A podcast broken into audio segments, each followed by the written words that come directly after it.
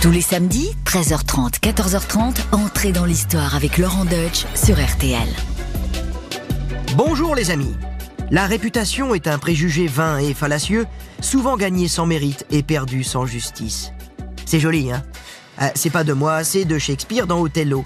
Mais cette citation s'applique parfaitement à l'homme en rouge, le plus célèbre de l'histoire de France, dont nous allons parler aujourd'hui, à savoir le cardinal de Richelieu.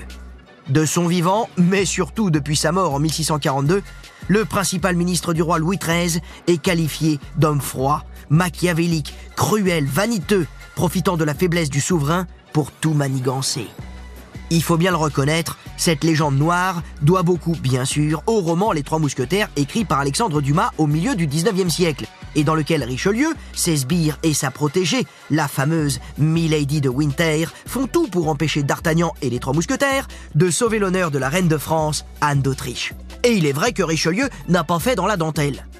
Il déteste le désordre, et en particulier celui causé par ceux qui ne se soumettent pas à l'autorité royale. Et puis physiquement, Richelieu, c'est pas le genre rigolo. Il est toujours vêtu de son habit de cardinal, ou alors il est habillé en homme de guerre. En plus, il est grand, il est sec, il a un long visage, l'air hautain. En résumé, c'est pas le genre de type à qui t'as envie de filer une tape dans le dos. Mais Richelieu, réputé d'une intelligence rare, est aussi le promoteur d'un pouvoir royal fort à l'intérieur, mais aussi en dehors du royaume, en haussant le ton contre ses puissants voisins européens. C'est également un fin stratège, ce qui lui a valu beaucoup de jalousie. Mais c'est aussi un amoureux des arts et des lettres. Le premier journal publié en France, c'est lui. L'Académie française, c'est lui. Nous avons donc rendez-vous aujourd'hui avec un serviteur de l'État aussi autoritaire et roublard que charismatique et visionnaire. Entrez dans l'histoire de Richelieu sur RTL. RTL, entrez dans l'histoire. Avec Laurent Deutsch. On peut pas dire que les faits se soient penchés sur le berceau de Armand Jean Duplessis de Richelieu, car lorsqu'il voit le jour à Paris le 9 septembre 1585, on ne lui donne pas plus de quelques jours à vivre. Le nouveau-né est fiévreux et chétif. Le baptême est donc simplifié et le nourrisson n'est qu'ondoyé. Il faudra attendre huit mois pour que le bébé soit enfin complètement baptisé, preuve qu'il est enfin tiré d'affaire. À cette époque, le royaume de France est en très mauvais état. Le souverain s'appelle Henri III et son autorité est très fragile. Le royaume est fracturé par les guerres de religion qui n'en finissent pas, entre d'un côté les catholiques et de l'autre les protestants, que l'on appelle les huguenots.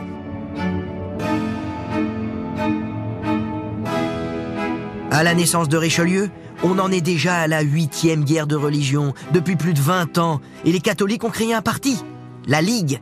Cette Ligue est si puissante que son chef, le duc de Guise, contraint Henri III a signé un traité.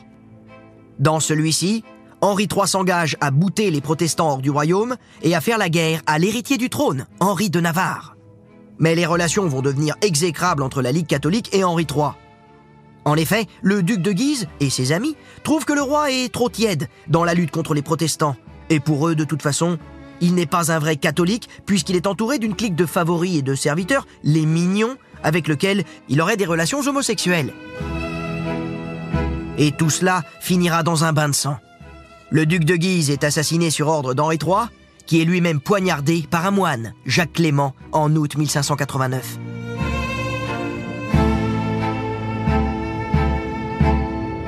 À l'annonce de la mort du monarque, la famille de Richelieu, des nobles catholiques désargentés, sont très inquiets. Pour avoir combattu les protestants, le père d'Armand, François, soldat et grand prévôt de France, on pourrait dire en gros l'équivalent de ministre de la police, a reçu de la part d'Henri III l'évêché de Luçon. Luçon, c'est dans le Bas-Poitou, aujourd'hui en Vendée. C'est d'ailleurs le grand-oncle d'Armand, Jacques, qui occupe la charge d'évêque de Luçon.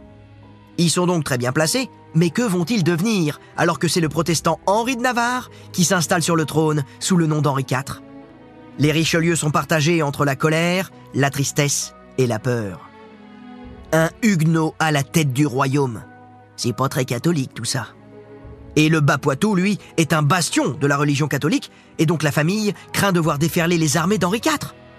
Mais finalement, tout va s'arranger. Le père de Richelieu est maintenu dans ses fonctions de capitaine des gardes d'Henri IV. Hélas, ce soulagement est de courte durée, car un nouveau coup dur frappe les Richelieu. François Duplessis meurt brutalement alors qu'Armand n'a que 5 ans et la famille n'a plus de sous. Heureusement, c'est Henri IV qui va aider les Richelieu en hommage au service rendu par François Duplessis. Quelle belle preuve de réconciliation entre protestants et catholiques. À 9 ans, Armand est envoyé à Paris au Collège de Navarre, l'un des meilleurs du royaume. Il se destine à une carrière militaire et suit notamment une formation à l'Académie équestre, bien qu'avec son physique frêle et maladif, il n'a pas vraiment la carrure pour aller au combat. Mais durant cette période, il n'y a pas besoin de se battre, le royaume de France est enfin plus apaisé. Henri IV vient de se convertir au catholicisme et l'édit de Nantes en 1598 calme les esprits et ramène enfin la paix entre catholiques et protestants après 36 années de conflits et des milliers de morts. C'est dans ce contexte d'un royaume plus calme qu'en 1605, à l'âge de 20 ans, Armand abandonne du jour au lendemain le métier des armes et récupère la charge d'évêque de Luçon. C'était pas prévu, mais le frère de Richelieu refuse le poste. Et il faut bien que quelqu'un le reprenne, car c'est l'unique source de revenus de la famille. Alors, même s'il n'y connaît rien en matière de religion, Richelieu se met à la page et effectue des études de théologie avant de se rendre à Rome pour l'ordination. Mais il y a un problème. Oui, pour euh, pouvoir devenir évêque, il faut avoir 26 ans. Or, Richelieu n'en a que 21. Ah oh bah c'est pas grave, le jeune homme présente un faux certificat de baptême. Et lorsqu'il aurait appris que Richelieu avait menti sur son âge, le pape aurait alors prophétisé À celui-là, s'il vit longtemps, il sera un grand fourbe. Richelieu obtient donc la charge d'évêque, mais très vite, il est gagné par l'ennui à Luçon. Il se fait chier. En plus, c'est moche. Il décrit l'évêché comme le plus vilain de France, le plus crotté et le plus désagréable. Alors là, je m'inscris en faux. Je suis allé à plusieurs reprises à Luçon et c'est charmant. En plus, comme dirait Jean-Yann, il y a une cédille, hein, et ça change tout au nom de la ville. Il va falloir attendre 1614 pour briser la monotonie de ce quotidien morose. Richelieu va aller à Paris. Oui, il vient en effet être élu député du clergé Poitevin aux États généraux. Une assemblée convoquée sur ordre du roi, en des circonstances exceptionnelles, et qui réunit les représentants des trois ordres de la société, la noblesse, le clergé et le tiers-état. Les États généraux, on connaît surtout ceux convoqués en urgence par Louis XVI en 1789, car ils vont précipiter la Révolution.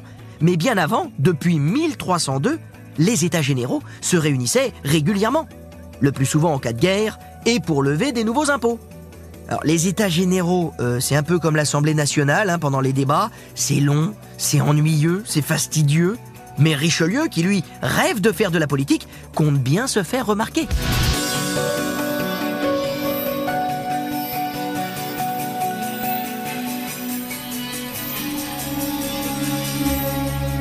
Quand Richelieu arrive le 27 octobre 1614 dans sa tenue d'évêque à l'hôtel du Petit Bourbon, en face du château royal du Louvre, c'est la 33e fois que les États généraux se réunissent et il fait partie des 464 députés. Tout ce petit monde va discuter de la manière de rendre le pouvoir royal plus fort alors que le nouveau souverain Louis XIII n'a que 14 ans et qu'il vient tout juste d'atteindre la majorité pour gouverner. Ces États généraux vont durer près de 4 mois et dès le début, dans la grande salle du château du Louvre, Richelieu se distingue par son éloquence et la qualité de ses propos, mais surtout par son officieuse discrétion. Le jeune roi et surtout la reine-mère, Marie de Médicis, sont séduits par son charisme. L'ex-épouse d'Henri IV le convoque, convaincu que cet évêque à la robe mauve, venu de sa province lointaine et complètement paumée, va lui être très utile. En quelques mois, l'inconnu Richelieu est devenu le favori de Marie de Médicis, qui n'est officiellement plus régente, mais qui continue en réalité à gouverner. Il est alors nommé grand aumônier de la jeune reine Anne d'Autriche, qui à 14 ans vient d'épouser Louis XIII. Puis, il est nommé secrétaire d'État aux Affaires étrangères.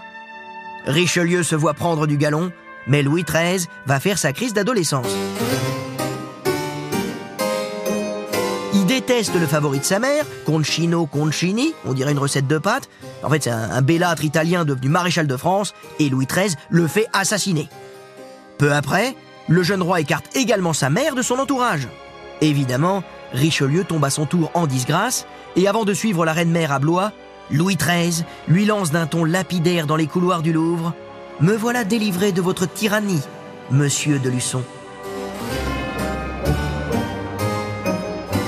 Richelieu est mis au placard pendant deux ans, jusqu'à ce que Marie de Médicis s'échappe de sa résidence surveillée à Blois et prennent la tête d'une rébellion aristocratique. Le duc de Luynes, favori de Louis XIII, conseille alors au roi de rappeler Richelieu de toute urgence et de le charger d'ouvrir des négociations pour réconcilier la mère et le fils.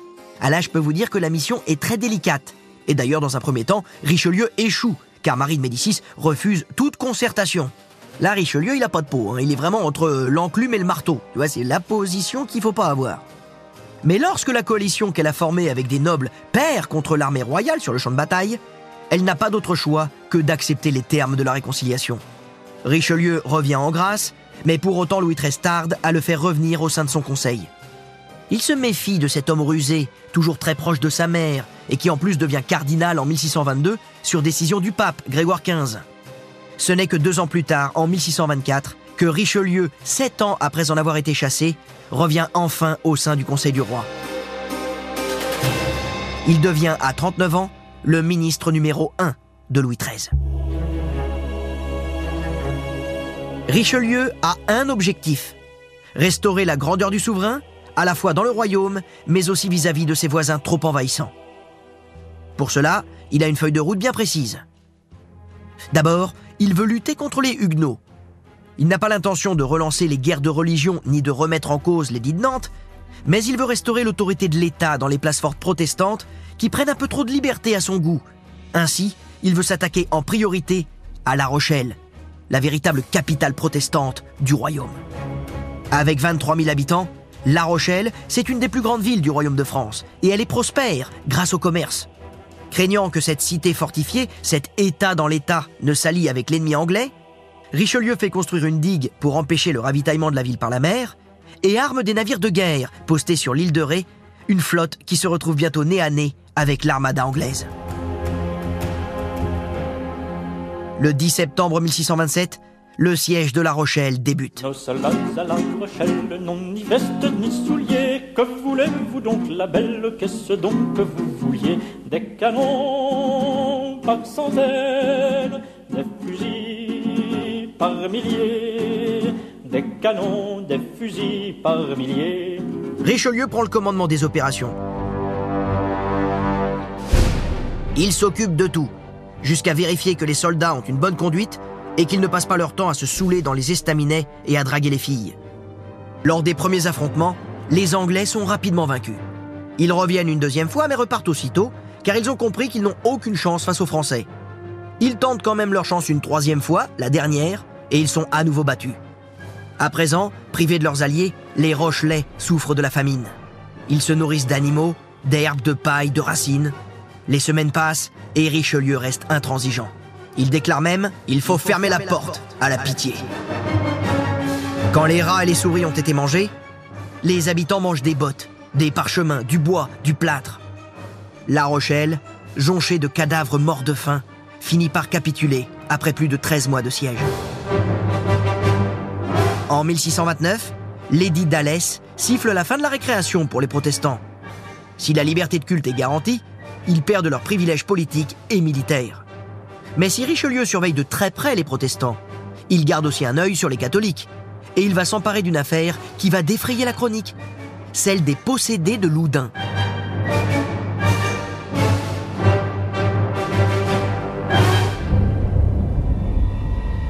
Au centre de l'affaire des possédés de Loudun, possédés et ES, un prêtre, Urbain Grandier, jugé par le passé pour débauche. Il est accusé par des religieuses du couvent des Ursulines de les avoir ensorcelées en leur envoyant le diable pour les amener à commettre des actes impudiques avec lui. Depuis, une dizaine de ces religieuses souffrent de crises de démence. Grandier est jugé puis acquitté, mais Richelieu profite du zèle du fidèle Jean-Martin de Laubardemont, magistrat devenu tout récemment conseiller d'État, pour instruire un nouveau procès. Et Grandier est vraiment très mal barré. Car il a écrit un pamphlet contre le cardinal et il est proche des protestants. Alors, il a beau clamer son innocence, le prêtre est torturé, reconnu coupable, condamné à mort et brûlé vif. Ah oui, ça Richelieu, quand il était blessé dans son orgueil, il pouvait devenir intraitable. hein. Mais pour lui, rendre le royaume de France plus puissant, c'est aussi et surtout contrecarrer l'écrasante domination de la maison des Habsbourg. Cette famille possède notamment le Saint-Empire romain germanique, l'Autriche, l'Espagne, les royaumes de Naples, de Sicile, mais aussi le duché de Milan, le Portugal ou bien encore le duché de Bourgogne. Et même si vous n'êtes pas très bon en géographie, vous avez compris, le royaume de France est encerclé par les Habsbourg. Ils sont partout. Ils sont même à la cour. Louis XIII est marié à Anne d'Autriche, et l'une des filles de Marie de Médicis, Élisabeth, a épousé le roi d'Espagne Philippe IV. Le verre est dans le fruit. Et les Habsbourg ont bien l'intention de mettre toute l'Europe à leurs pieds, puisqu'en plus, ils combattent les États protestants du nord de l'Europe. C'est ce qu'on appellera la guerre de 30 ans. Et c'est là que le Richelieu stratège intervient. Alors qu'il lutte contre les Huguenots dans le royaume, il suggère à Louis XIII de s'allier avec les États protestants pour donner une bonne leçon à Habsbourg. Ah, bien sûr, ça doit se faire le plus discrètement possible. hein. Une alliance ouverte avec les protestants, pour un royaume très catholique, ça la fout mal. D'ailleurs, Richelieu l'écrit lui-même, le secret est l'âme des affaires. Mais pour que ce plan soit validé, il faut d'abord convaincre le souverain. Pour lui, c'est une formalité. Faut dire que Louis XIII n'a aucun charisme. Avec son bégaiement, sa peur de la foule, sa santé fragile, ce souverain qui en plus n'a toujours pas de descendance alors qu'il a presque 30 ans, ça se demandait s'il sait comment ça fonctionne avec Anne d'Autriche, il fait vraiment pitié. Sans surprise, il suit donc une nouvelle fois son ministre sans broncher.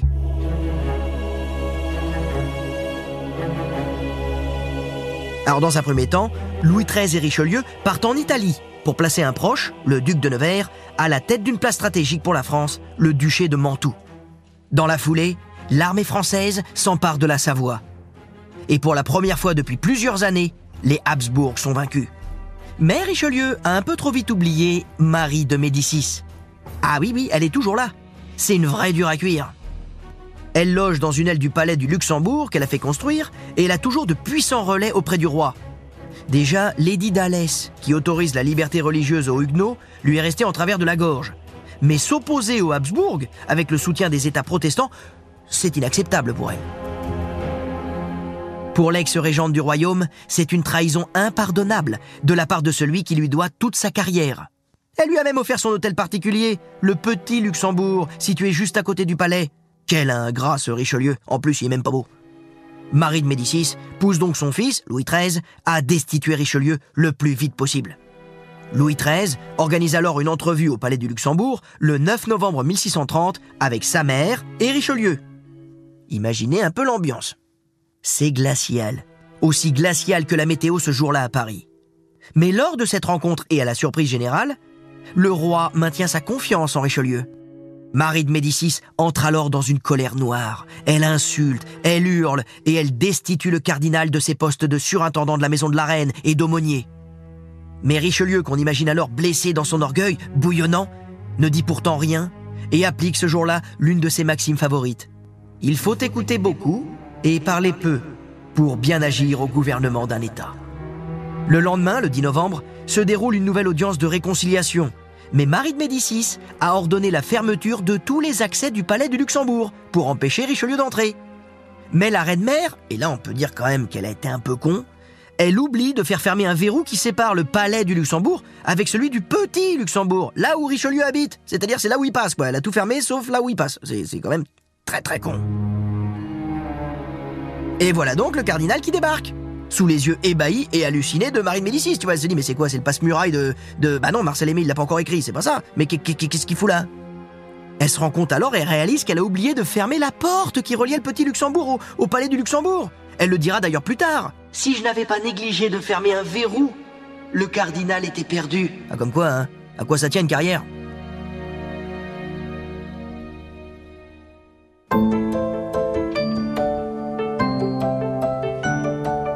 Lors de cette nouvelle entrevue au palais du Luxembourg, Richelieu, comme la veille, ne dit rien. Il s'agenouille. Puis, il fond en larmes et baise le bas de la robe de Marie de Médicis. Ces larmes sont-elles sincères ou simulées?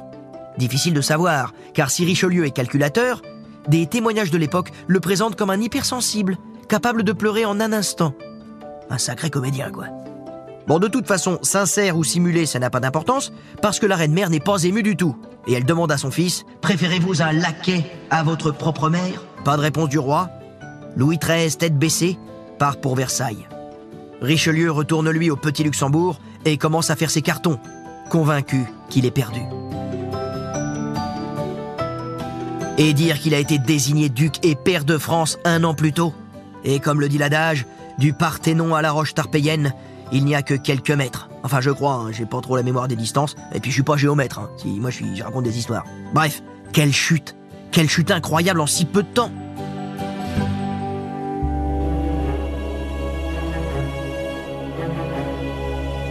Mais alors, Richelieu reçoit l'ordre de se rendre immédiatement à Versailles pour rencontrer le roi.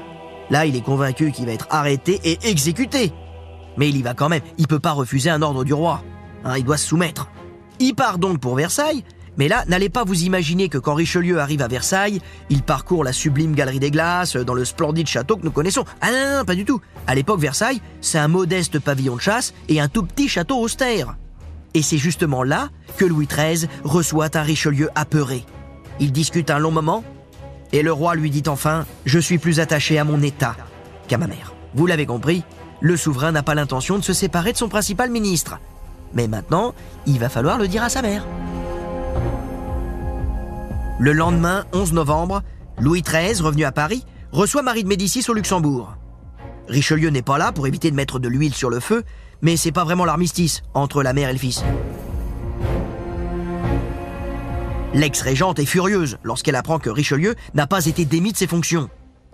Mais cette fois, elle est seule, car le roi a prévu le coup et jeté en prison le garde des Sceaux Michel de Marillac, le plus proche conseiller de la reine-mère.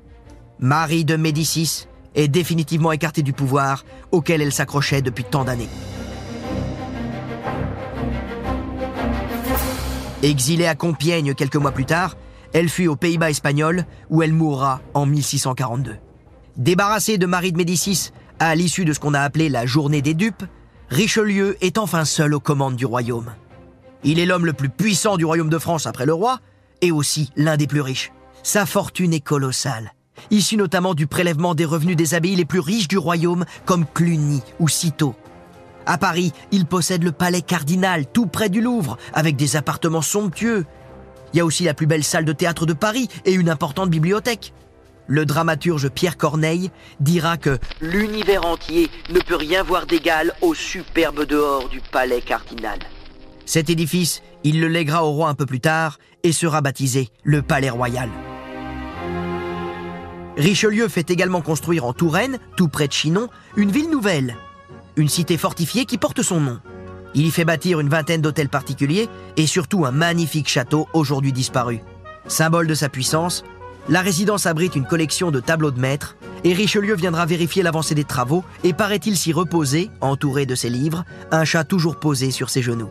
Et bien sûr, il a son peintre officiel, Philippe de Champaigne, qui réalisera 21 portraits de lui, toujours en habit de cardinal.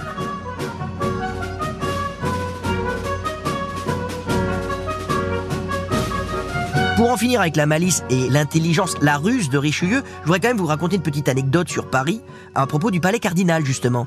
Vous savez, Richelieu avec Louis XIII, ils ont décidé d'agrandir Paris. Ils ont créé une nouvelle enceinte qu'on a appelée l'enceinte des fossés jaunes. Voilà, qui venait un petit peu prolonger l'ancienne enceinte qui datait de Charles V. Donc ils créent une nouvelle enceinte euh, au niveau du Louvre, hein, sur la rive droite. C'est un petit bout comme ça, voilà. Et là, elle englobe des terrains. Des terrains qui appartenaient à des couvents, enfin des terrains qui étaient libres, mais qui vont devenir intramuros. Et vous connaissez le prix au mètre carré dans Paris par rapport à l'extérieur de Paris. Bah là, c'est la même chose. Richelieu, il décide d'agrandir la ville et d'acheter les terrains pour construire son palais. Donc en gros, avec cette opération immobilière, il a fait x10 le gars. Mais attention, hein, c'est pas parce que tout va bien, c'est pas parce que sa fortune est grossie de manière énorme qu'il faut pas rester sur ses gardes. Au contraire. En même temps, il n'a pas le choix. Il doit rester sur ses gardes. Il sait que ça complote autour de lui. Et il se méfie des grands seigneurs qu'il déteste, et c'est réciproque.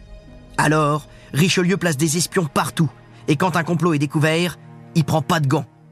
Décapitation, peine de prison, exil, disgrâce. Beaucoup de gouverneurs de province et de proches de Marie de Médicis sont accusés de complot et font les frais de l'intransigeance de Richelieu qui veut mettre les aristocrates au pas. Richelieu décide également d'exécuter les nobles, pris en flagrant délit de se battre en duel, une pratique qu'il a interdite.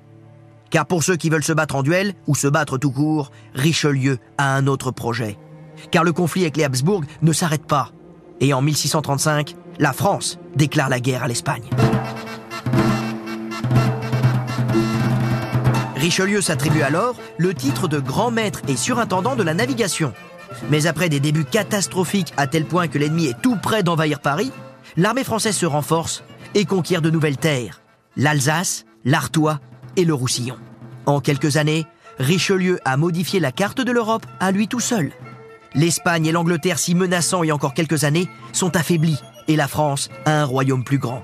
Mais ces guerres se font au prix d'une forte hausse des impôts, ce qui provoque évidemment des révoltes paysannes durement réprimées, et c'est aussi ça qui a contribué à ternir l'image du cardinal. Faut dire qu'avec ses yeux écarquillés, Richelieu voit grand, il voit très grand, bien au-delà des frontières, et il lance plusieurs expéditions maritimes. En 1635, le marchand et aventurier Pierre Belin d'Esnambuc établit la première colonie française, Saint-Pierre, sur l'île de la Martinique. Les Français occupent également la Guyane et l'île de la Tortue, à Saint-Domingue.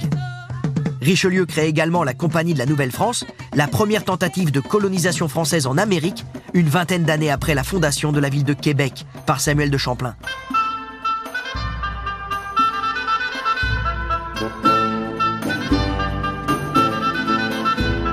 Il envoie aussi des missions en Perse, en Russie, en Guinée et en Abyssinie pour y étudier les possibilités commerciales. Comme on l'a vu avec son imposante bibliothèque et sa collection d'œuvres d'art, Richelieu aime les arts et les lettres. Il va être l'instigateur de la création du premier périodique d'information, la Gazette, créé par le médecin de Louis XIII, Théophraste Renaudot, en 1631. Richelieu fonde également quelques années plus tard notre fameuse Académie française, une académie qui trouve son origine dans des réunions secrètes organisées par un petit groupe littéraire, le Cercle Conrart, du nom d'un conseiller de Louis XIII, que le cardinal a transformé en une compagnie sous autorité royale, à la fois pour honorer la langue française, mais aussi pour avoir un contrôle sur ses membres.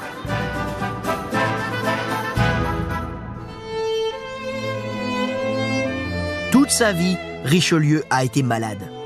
Il souffre de migraines, de fièvre chronique, de rhumatisme, mais aussi de tuberculose intestinale, de gouttes et d'une infection due à des hémorroïdes, ce qui lui vaut le sobriquet de cardinal au cul pourri.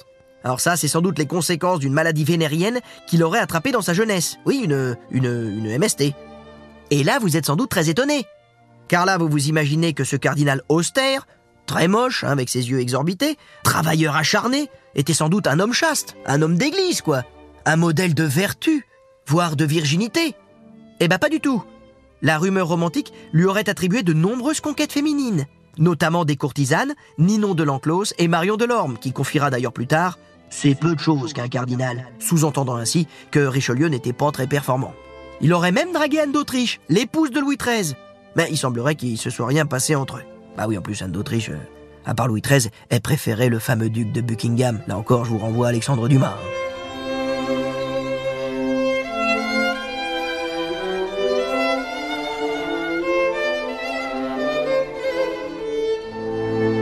Alors, est-ce en hommage à toutes ces femmes que Richelieu écrit dans ses mémoires que les plus nobles conquêtes sont celles des cœurs et des affections? Alors, il faut être honnête, la réalité est beaucoup plus sage.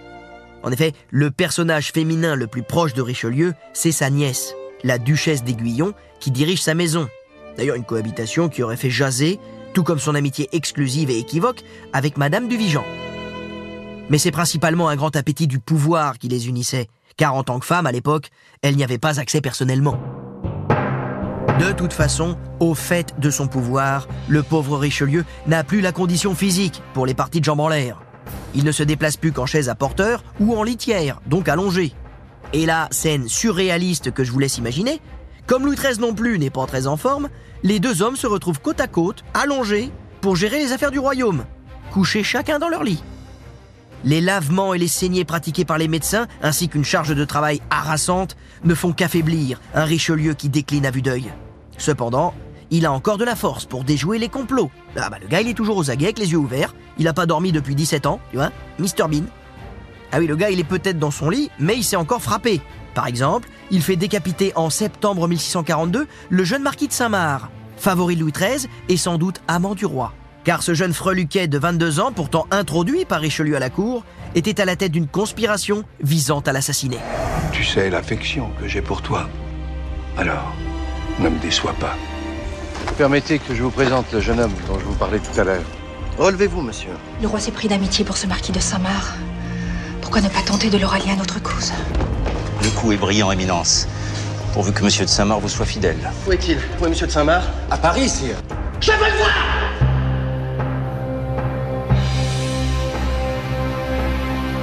Mais la fin est proche et Richelieu le sait. Il conseille à Louis XIII de nommer le cardinal italien Jules Mazarin comme successeur. Et Richelieu meurt le 4 décembre 1642 à 57 ans. Les grands seigneurs et le peuple écrasé par les impôts exultent.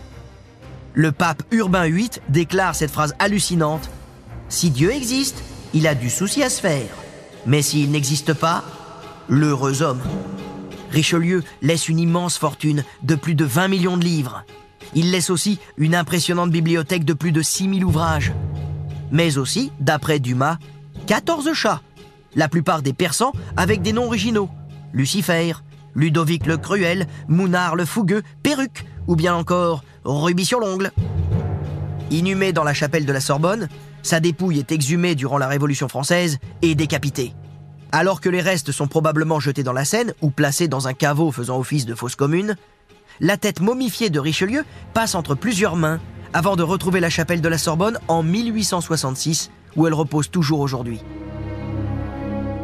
Richelieu laisse à sa mort un royaume de France plus grand, plus puissant et une paix consolidée entre les catholiques et les protestants.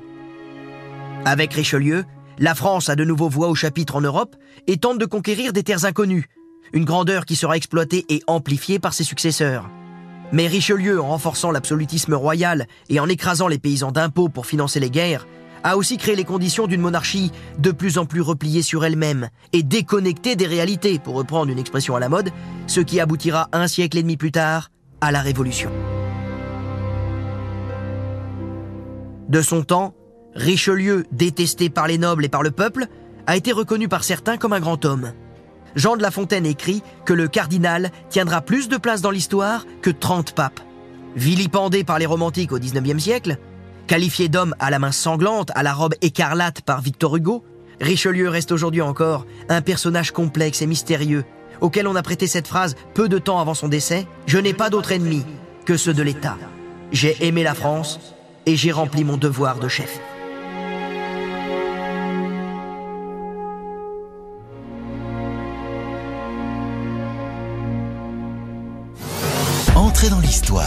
Laurent Deutsch sur RTL.